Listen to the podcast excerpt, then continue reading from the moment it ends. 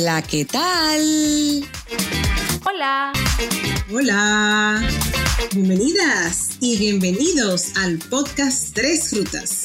Yo soy Rebeca Espinosa y estoy en Estados Unidos. Yo soy Andel Nicasio y estoy en Puerto Rico. Y yo soy Verónica Montenegro y estoy en República Dominicana. Y nosotras somos tres amigas en rutas diferentes que estaremos conversando sobre temas de actualidad, controversiales y transformadores.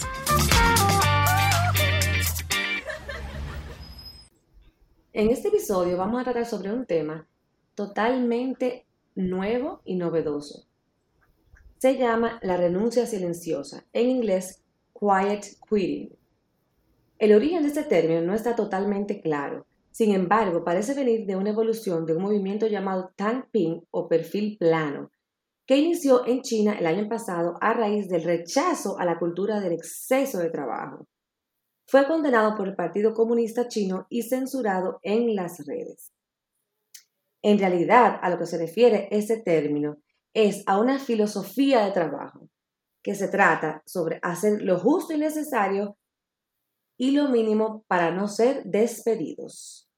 Un tema bastante controversial, un tema bastante nuevo y que va muy de la mano con estas nuevas formas de vida post pandemia. Cuénteme, ¿ustedes habían escuchado sobre este término? Bueno, yo vagamente, honestamente. Muy poco. Yo empecé a escuchar del, del término, como tú dices, pero post pandemia, y como que lo han querido asociar mucho a, a, la, a los centennials y millennials también, me parece. Bueno, eh, justamente eh, cuando estábamos preparando el, este episodio, estábamos conversando sobre eso y eran parte de las cuestionantes que nos, nos surgieron a nosotras. Eh, si era un tema más generacional y según lo que estuvimos leyendo, claro que sí, porque surge inclusive, es más asociado a ellos, como decía Rebeca, y también a, efectos post pandemia. Ustedes saben que todos estos efectos del teletrabajo trajeron muchas formas diferentes y estilos de trabajar, eh, el hecho de poder estar en tu casa, eh, tener horarios más flexibles, trajeron nuevas formas y metodologías que todavía, aunque la pandemia ya, o sea, seguimos en, una época de pandemia, ya la pandemia como empezó per se, no está y ya estamos de nuevo todos en la calle. Pero sin embargo quedaron muchos empleados con esa, eh, con ese tipo y estilo de trabajo. Entonces, eh, algunas personas debatían sobre que aparentemente después de ese estilo de trabajo empieza a surgir este, que surge en base a una forma de autocuidarse un poquito más. Eh, y hay muchas cosas que, que surgen alrededor de este tema tan, tan nuevo. Mira, lo, que pasa es que yo no creo que sea un estilo de trabajo. Yo lo que creo es que debe de ser el estilo de trabajo. Porque, de hecho, ahí yo iba a oh. decir, Mira, cuando yo dije lo de que está asociado a millennials y centennials, por eso que yo le digo a ustedes que yo tengo mis rasgos de millennials, porque a mí mm, ya se cree, sí.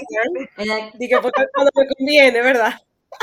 cuando me conviene lo, tengo. Eh, el hecho de tener la visión de que tú trabajas de 8 a 5 o de 9 a 6, o sea, o, el horario que se, que se haya establecido, es lo correcto, porque tú tienes una vida personal. Y si tu vida laboral es de esas ocho horas o las que estén estipuladas en tu contrato de trabajo. Entonces, esa debe ser la norma.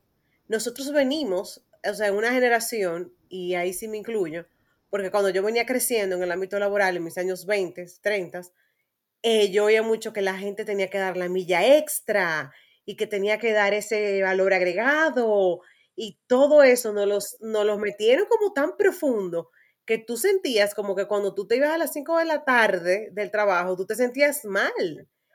Dígame, yo, yo estoy segura que ahora mismo a muchas personas de la audiencia se están identificando con lo que estoy diciendo, porque esa es la realidad.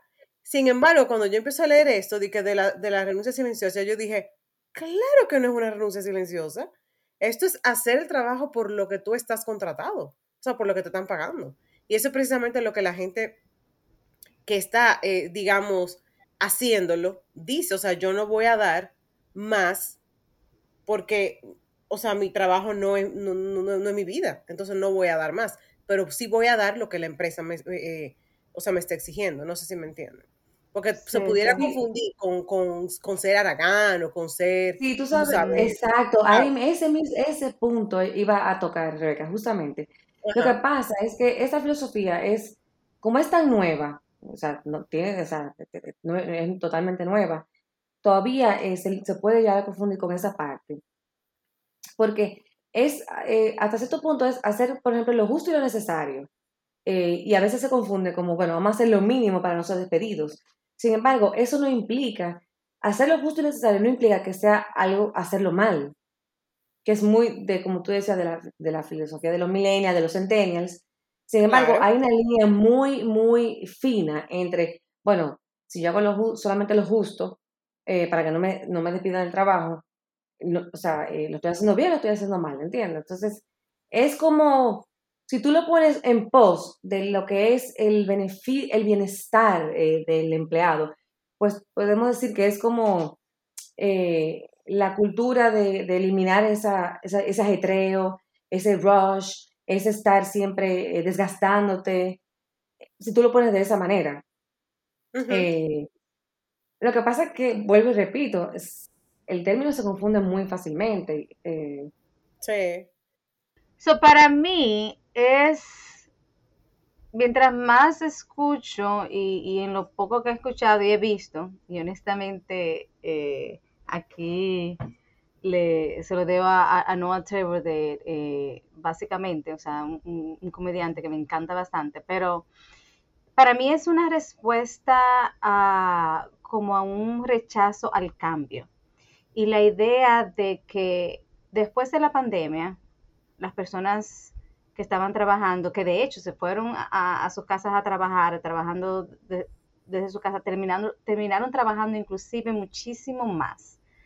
Y es como un proceso como de adaptación y de perspectiva de que yo puedo todavía ser eficiente y quizás mucho más productivo en otras horas de trabajo que no son las establecidas tradicionalmente, entiéndase ese de 9 a 5 o de 9 a 10 de la noche, porque se espera que uno esté en, la oficina por muchísimo tiempo que esté pegado, pendiente de los emails y de los mensajes. Ahora mismo yo estoy contestando, por ejemplo, eh, me- mensajes de texto de situaciones que surgen.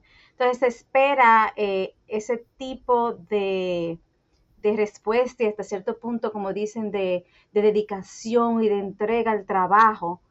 Pero, ¿qué tal? Y yo pienso que es lo que ha pasado realmente, que estamos reconociendo de que hemos dejado a un lado la parte familiar, la parte de nosotros mismos, para dedicársela casi totalmente al trabajo, cuando en realidad podemos ser aún mucho más productivos en un sistema flexible, en un sistema de que nos puede proveer oficina, casa, diferentes estilos, eh, horas de trabajo.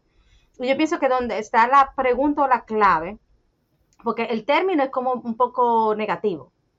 Yo no sé si ustedes lo ven así. Para mí yo lo veo como un poco negativo y hasta o- casi ofensivo. Y yo digo, espérate, espérate, espérate. Realmente yo estoy siendo más productiva o efectiva y qué, qué daño yo te estoy haciendo como empleada si estoy más feliz, más satisfecha personalmente y profesionalmente y, y al mismo tiempo te estoy dando, eh, terminando los proyectos y haciendo mi trabajo a tiempo como debe de ser. Porque al final, ¿cuáles son las cosas que, que uno tiene que medir en, en el trabajo? Y ahí es donde debiera de, de como de- delimitarse ese, ese punto. Claro, tú sabes que, Andel, o sea, yo estoy de acuerdo con lo, lo que comentas. Lo que pasa es que con este concepto nuevo, filosofía que está surgiendo, eh, esa línea que tú mencionas, muchas veces no, por lo que, lo que decían los estudios que estuvimos leyendo y, y viendo, eh, tiene una connotación negativa porque se ve como que el empleado no da más de lo, da lo, lo, neces- lo, lo mínimo. Entonces, claro, ahí Pero el asunto es, realmente es- se está dando lo mínimo. Claro, yo no creo, no creo que sea eso. Exactamente. O sea, la pregunta es, ¿se está dando lo mínimo o se está dando lo- por lo que me están pagando? Que sería lo justo incluso. Exactamente, no, por eso digo que es un término totalmente... Y yo puedo dar un ching más, pero eso depende de mí. Exacto. Claro, claro. Por eso, es, eso- por eso es una nueva filosofía. Que, y es como, es como la gallina del huevo. Entonces, bueno, que el yo dar lo justo eh, implica que estoy dando, eh, no estoy dando la milla extra. Acuérdense, como decía Rebeca, hace mucho siempre nos- la- dar la milla extra y hacer eh, cosas, ir más allá de lo que te proponen, traer nuevas propuestas, proyectos. Eso también, o sea, como que bueno, eso puede ir en pos de si tú quieres como empleado de tu crecimiento, si eso te va a dar satisfacción a ti, pues está muy bien. Pero también, por eso digo, es un concepto tan como raro, porque puede ser que a mí me dé satisfacción, pero yo, yo, yo quiera, una persona empleada en un horario regular de 9 a 6, por decir algo, yo quiero que después de las 6, yo quiero eh, dedicarme a hacer, eh, a, a sembrar jardines, a tomar clases de Yoga. de- eh, de- de yoga, a hacer clases de japonés. Entonces eso significa que yo quiera muchos proyectos dentro de, de mi horario laboral, pero no, no tengo el más tiempo para eh, dedicarle. Y entonces es como, es un, es un término como incómodo, porque tú dices, bueno, yo a las seis no voy a dar más porque luego quiero dedicarme a mi vida personal. Pero eso no significa que lo que, que yo haya dado de 9 a 6 fuera bueno, eh, fuera eh, poco. Sin embargo, Exacto. claro. vuelvo, pero. ¿qué pasa? Pero vuelvo al tema, sin embargo, ¿qué pasa? Es lo mismo. Si yo no te doy un poquito más para generar nuevas ideas, entonces me quedo corta, ¿entiendes? Me quedo corta, o sea, no estoy siendo proactiva, eh, eh, ¿cómo, Es cómo se ve de- eso? Depende del trabajo, eh, depende del trabajo porque por lo Claro. menos en, en, en mi línea de trabajo yo lo veo de en qué momento yo soy, yo soy más eficiente, en qué momento yo soy más productiva. Y entonces utilizar el beneficio de ese horario flexible, que no quiere decir, o sea, de la misma manera que a veces me acuesto a las 3 de la mañana, pero es en mi tiempo, no es impuesto, no es esperado. So, yo pienso que, es más, de una manera radical, y yo pienso que eso es parte de lo, de, de- lo, lo que le choca a la gente y por qué lo ponen tan negativo, porque yo realmente veo eso como fantástico, o sea, que bien que nos estamos liberando. Y es parte de, estamos pasando por un proceso de salir de esa, de esa explotación, de esa esclavitud que, como decía Rebeca al principio, nos han inculcado de que nosotros tenemos que estar un 100% dedicados al trabajo, que somos imprescindibles, Dios mío, si yo no estoy ahí en esa oficina, se acaba, se acaba, se, no continúa esa empresa. Yo solo, no, no, no, no, no, no, no. Suelte eso, la vida de usted como persona, eh, ente entero, o sea, en todas sus capacidades y todas las áreas, hay que cuidarlas y atenderlas de una manera integral y si es posible 100% cada una de ellas. Entonces, no. Yo espero que sigamos en un movimiento de más de eso. Claro, y mira que quienes defienden lo que es la renuncia silenciosa basan sus argumentos en que ellos no le encuentran sentido a la cultura del sobreesfuerzo cuando no es remunerado. O sea, ¿para qué yo voy a dar más si no se me está pagando para dar ese más? Entonces, lo que yo entiendo es que tú vas a dar todo lo que tú puedes dentro de tu horario de trabajo. ¿Entiendes? Por ejemplo, yo, yo puedo hablar de mis experiencias en República Dominicana y en este país, en Estados Unidos, y son con culturas totalmente diferentes con relación a eso. O sea, en República Dominicana yo llegué a trabajar muchas horas extras sin que se me pagara, capaz y que sin, se- sin que se reconociera el hecho de que yo me quedaba horas extras. Sin embargo, en este contexto, te preguntan, ¿tú puedes atender a esta reunión a tal hora? Porque cuando ya es una hora que está fuera de tu horario de trabajo, ellos entienden que tú no puedes y te preguntan si tú puedes. O sea, es una cosa totalmente diferente que tú dices, ¿cómo que yo le voy a decir que no a mi, a mi trabajo? Pero, sin embargo, mira la, la- el- la cultura, o sea, te preguntan porque ellos saben que ya fuera de ese horario es tu tiempo personal, ¿entiendes? Sí, aunque muchas veces te preguntan y asumen o esperan de que tú digas que sí, porque toda- todavía también depende del círculo eh, o del tipo de trabajo, esperan de que tú digas que sí, pero a modo de respeto, que es un, un paso como quien dice más adelante, totalmente eh, de acuerdo contigo. Bueno, en mi experiencia en, República Dominicana nunca me preguntaron si yo podía. No, exactamente, no, ah, ah, obviamente. Eso era, te No, quedas no, te estamos súper claros. Exacto, eso no dije que no. O sea, que mira, eh, a las seis tenemos una reunión, o si no, ya sabes. Mira, Sí, yo encontré totalmente. algo aquí, un, un TikTok que subió Sarai Marie. Ella es de la Florida y tiene unos cuantos milloncitos de seguidores, ¿verdad? Entonces, ella subió lo que fuera una réplica, una réplica como de una Como nosotras, ¿no? ¿Verdad? Ujú. Saludos Sí, a todos nuestros seguidores. Saludos. Gracias. Ella no lleva, ella no lleva parte ceros. Exacto. Ella subió lo que sería una conversación, eh, una réplica de una conversación entre una empleada y una jefa, donde la primera le dice, ¿has ido hablando de la renuncia silenciosa por la oficina? La otra le contesta, sí, ¿sabes en qué consiste? Básicamente en ir al trabajo, cumplir con tus tareas e irte a casa. Deberías probarlo alguna vez. La otra le dice, eso está creando un ambiente poco sano entre los empleados.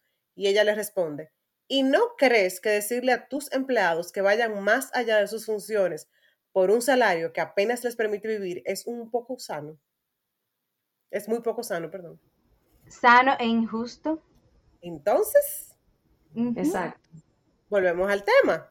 Tú le estás pidiendo a la gente que haga más, que sacrifique su tiempo de familia, su tiempo personal, por el mismo salario, señores. A veces no es sano, ni justo. Tú sabes que eso se complica un poquito más con personas vulnerables. Personas vulnerables y poniéndonos en nosotras, eh, me pongo yo en, en la perspectiva de, de inmigrante, de ir a otro país, de donde uno se siente que tiene que probarlo todo 100%, que de hecho tuve una conversación muy eh, reflexiva acerca de eso, que tantas cosas yo he hecho para sentirme que yo merezco o, o- o que otros, tú sabes, reconozcan todo lo que yo he hecho. Pero también uno se lo impone de que tiene que trabajar muchísimo más, muchísimo más. Entonces, cuando tú estás en un sistema de que hasta cierto punto te explota y espera que tú des más de lo que te, de lo que te están pagando, cuando tú como empleador o empleadora o parte del sistema cuestiona lo que estás haciendo y conchale, te das cuenta de que lo que tú estás haciendo es injusto y hasta inhumano, porque tú sabes que esa persona quizás hasta tiene que correr para ir a otro trabajo, porque el tuyo no es suficiente para mantener la familia, y tener que correr a otro trabajo y después a otro, porque también hay situaciones y situaciones, personas que tienen dos y tres trabajos, y aún así tú le sirves a esa persona, como digo yo, el pellejo. Sí, eh, la verdad que estoy totalmente de acuerdo con el planteamiento tuyo, Andel, porque es muy, digamos, muy visto que hay empresas que utilizan ese, digamos, ese deseo del empleado de dar esa milla extra o ese valor agregado, sin embargo, como una forma abusiva, como tú bien planteabas, o sea, exceso de trabajo, eh, son personas que se ven en esa misma necesidad que tú planteabas y obviamente no les van a decir que no a la empresa. Y también yo lo veo desde otra perspectiva, eh, sumando a lo que ya tú eh, planteabas, que son estos empleados que están eh, buscando, digamos, un aumento o un, un ascenso. Entonces creen que dando eh, todas esas horas extras o trabajándole extra a las empresas, pues lo van a lograr de esa manera. Y les voy a decir algo, señores, eso no garantiza absolutamente nada, porque cuando tú vienes a ver, ese ascenso ya está para otra persona. Cuando se toman en, en cuenta otras condiciones que no necesariamente es eh, la cantidad de trabajo adicional que un empleado hace. Claro, porque al final lo que hay que ver también es la calidad del trabajo, no, Exacto. lo, la, no la cantidad. Y de nuevo, eh, esto viéndolo desde la perspectiva de, obviamente usted en una línea de producción, también te, te van a explotar de esa manera, porque lo que van a querer es que tú produzcas más y más y más y más, o por ejemplo en situación de, de ventas, pero también está la, la tendencia de, del otro término que quizá un poquito más viejo, que es el trabajar inteligentemente. O sea, no hay que explotarse, no hay que, que hacer 70 mil cosas y al contrario, se puede buscar maneras más eficientes de hacer el trabajo y al mismo tiempo uno tener una mejor calidad de vida. Entonces, mi cuestionamiento con, con el término o con el rechazo a esa perspectiva o a ese modelo es el hecho de que, ¿por qué negarle a otro ser humano tener mejor calidad de vida? Porque al final de cuentas eso es lo que estamos haciendo. Si le damos, si cuando estamos en el trabajo le damos el 100%, pero no necesariamente, o sea, en horas flexibles y demás, pero también tengo la capacidad de darle 100% a otras áreas de mi vida, ¿por qué eso te tiene que quitar o tú cuestionarlo en la parte del trabajo cuando yo te estoy dando por lo que tú me estás pagando? Exactamente, así mismo. Mira, una anécdota, cuando tú hablabas, me, me, llegó a la mente a lo que me pasaba en mi anterior trabajo con un compañero mío de trabajo. Nosotros eh, trabajábamos de 8 a 4. Y a veces uno se quedaba como que hablando unos minutitos extra, que sí o qué. Pero obviamente había, eso er, era extra. Cuando yo salía a las 4 de la tarde, yo te puedo decir que me topaba con la gran cantidad de compañeros míos ya en sus carros o algunos otros ya se habían ido incluso. Entonces me da mucha risa porque él a veces me decía y me texteaba y me decía, hey, yo. Lo que se jugaban antes. Y yo, eh, eh, no, no, yo me iba a las 4, perfecto. Pero él, por ejemplo, me mandaba un texto y me decía, ¿dónde tú estás? Y yo, ya yo estoy de camino a mi, a mi casa. Y él, ¿cómo? Entonces él me relajaba y decía, tú en la mañana llegas muy tranquila, caminando, muy pausada, pero en la tarde tú pareces flash porque tú te vas de una vez. Sale corriendo. Y yo digo, bueno, ya, ¿verdad? La verdad que no lo hacía por, por, por, este tema de que de, de la renuncia silenciosa ni nada, simplemente porque eh, eh, sí, o sea, eh, yo soy de, las que tengo algunos compromisos post trabajo, o sea, que yo sigo trabajando algunos días. Entonces, precisamente lo hago por eso, por eso todo eficientizar mi tiempo. Pero me llegó a la mente esa anécdota porque la verdad es que, que sí, o sea, me, me, llegué a topar muchas veces con el parqueo. Si yo salía a las 4 y 15, el parqueo vacío, o sea, increíble, mujer, pero eso es así. O sea, esa, por lo menos en, mi experiencia, esa es la cultura de, del área donde he trabajado. O sea, ya a la hora que te toca, ya tú te vas. No, hay muchas culturas de las que yo he trabajado es el contrario. Cuando la gente se va, entonces hay que empieza tu momento creativo, tu momento eh, productivo, por lo menos en, en cosas de crear, de escribir y demás y muchas veces con, con deadlines, que sea de propuestas o de artículos que hay que someter o cualquiera que sea la, la, situación o reportes, entonces ya tú tienes que dar más el 100%. Y claro, son, son situaciones, cuando, cuando pasan esas circunstancias y yo tengo que dar más tiempo, etcétera, etcétera, yo sin problema. O sea, eh, eh, para mí lo importante es el producto y, y, lo que se quiere hacer. Ahora, mi cuestionamiento es que él parte de, la terminología dice o sugiere de que la persona da el mínimo. Entonces yo pienso que ahí es donde esa parte que está la, como la, dificultad, porque si, estoy dando el mínimo, se entiende de que entonces se te está pagando, se espera un 100% y yo estoy dando menos del 100, ¿verdad? Cuando en realidad, a mi perspectiva, lo que yo me imagino que es lo que pasa, es que a la, persona está, está trabajando más acorde a lo que esa descripción de puesto. Ustedes se recuerdan cuando hacíamos esa, yo me recuerdo. Sí, yo escribí muchas, descripciones de puesto, yo me recuerdo de ese tiempo.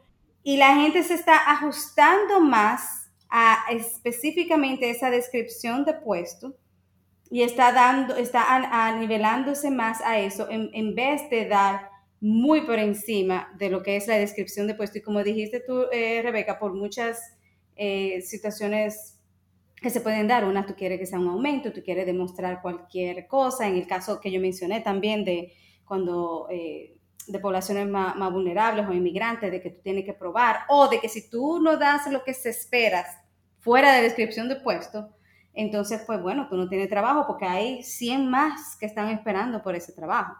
Exacto. ¿Pero qué es eso? O sea, la anuncia silenciosa es eso, es hacer por lo que te están pagando y ya. Yo creo como que tal vez en, en nuestra mente de, de, generación X o de boomers, eh, queremos siempre dar más cuando ya, señores, no es eso. O sea, ya. Este es el trabajo, el trabajo no es tu vida, como lo decía yo al principio. Dilo como es, una mente capitalista, una mente eh, indoctrinada a, una esclavitud laboral arcaica que tenemos que salir y que poco a poco estamos saliendo. Sí, déjame decirte, déjame darle un dato que yo encontré, que decía que en Wall Street, por primera vez en la historia, está teniendo problemas de captación del mejor talento recién salido de las universidades porque las personas no quieren trabajar de 8 de la mañana a 11 de la noche como se suele trabajar en Wall Street. Entonces están teniendo problemas. ¿Por qué? Precisamente por eso. Porque son demasiadas horas de trabajo. Exacto, y de igual forma también, eh, cuando estuve leyendo, hablaban de que por eso es que se ha puesto viral tan rápidamente ese concepto de la renuncia silenciosa, porque eh, ha surgido en un momento de mucha incertidumbre en el mercado laboral.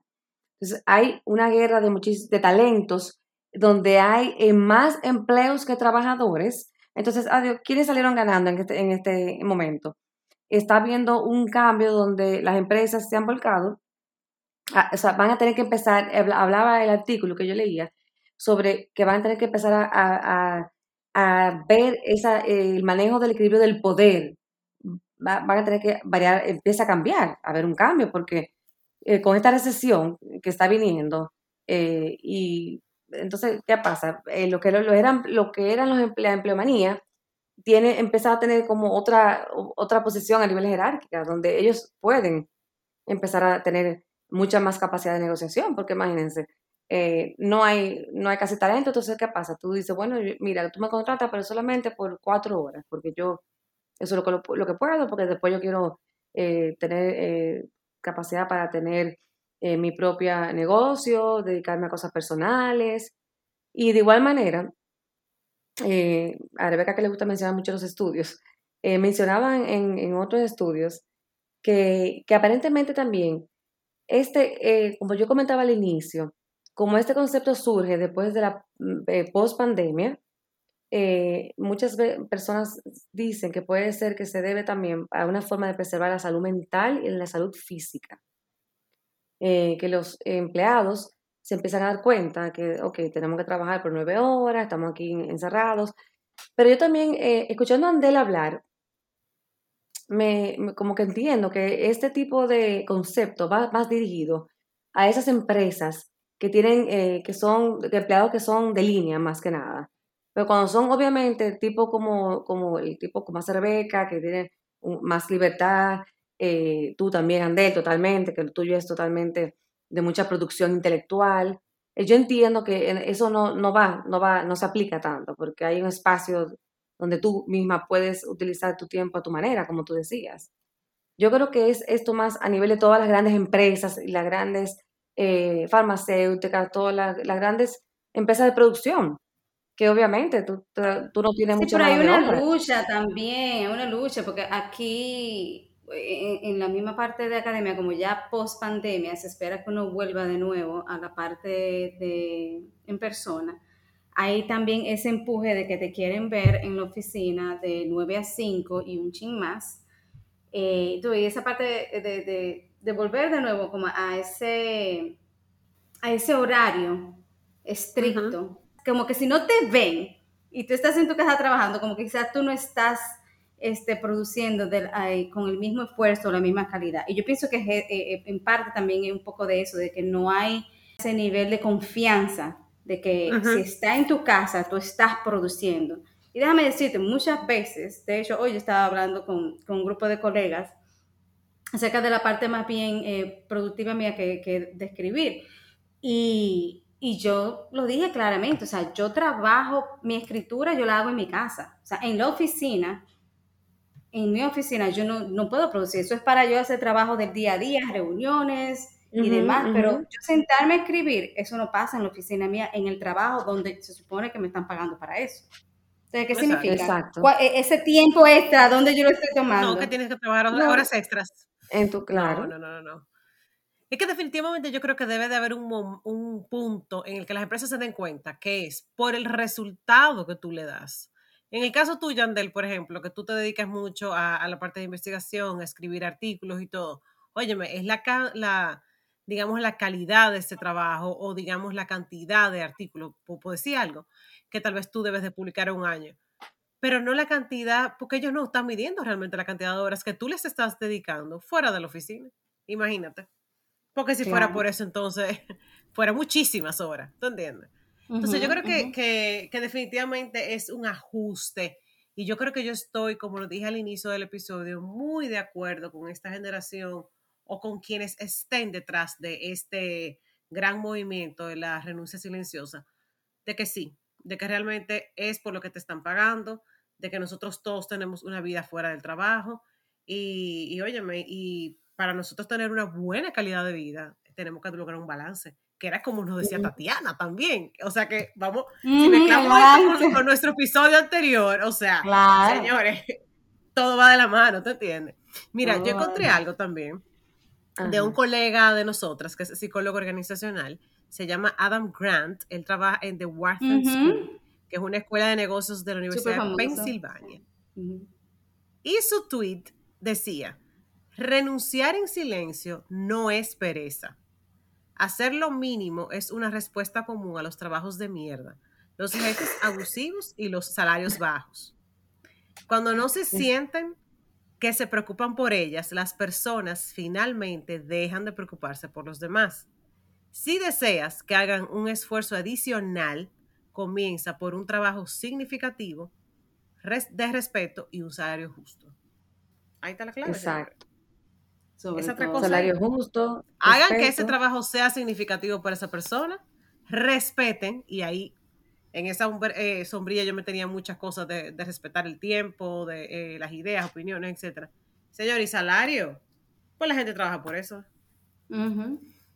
Y, y Rebeca, hablando de psicólogos organizacionales famosos, también Ben Granger, que es el jefe de servicios de asesoramiento sobre la experiencia del empleado en la firma de encuestas de Qualtrics, también dijo lo que yo comentaba hace un ratito, que la renuncia silenciosa pudiera ser una forma de proteger la salud mental y física en un entorno laboral tóxico.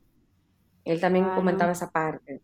Claro, totalmente. Eh, pero también él de igual manera expone que permanecer en un trabajo miserable y aportar lo mínimo también pudiera significar renunciar a la satisfacción que puede provenir de uno, de, un, de, un, de una cosa, un trabajo bueno, que es lo que como comentábamos. Ustedes saben que, que un, un dato interesante, eh, unos estudios eh, publicados recientemente en Harvard Business Review, comentaba lo que aquí no le hemos tocado tanto, que Rebeca lo, lo- lo expuso hace un segundo, y dice que, se, que, que aparentemente detrás de este fenómeno de la ren- renuncia silenciosa existe un mal liderazgo, o sea, obviamente, Porque decía que en una encuesta a 13.000 empleados sobre 3.000 jefes, se reveló que los gerentes con mejores calificaciones solo tenían un 3% de sus empleados en renuncia silenciosa y los de peor resultado tenían un- a un 14% de sus trabajadores en esa situación. Lo cual también eh, no lo hemos tocado mucho, el tema de la parte del liderazgo, pero creo que es muy importante también.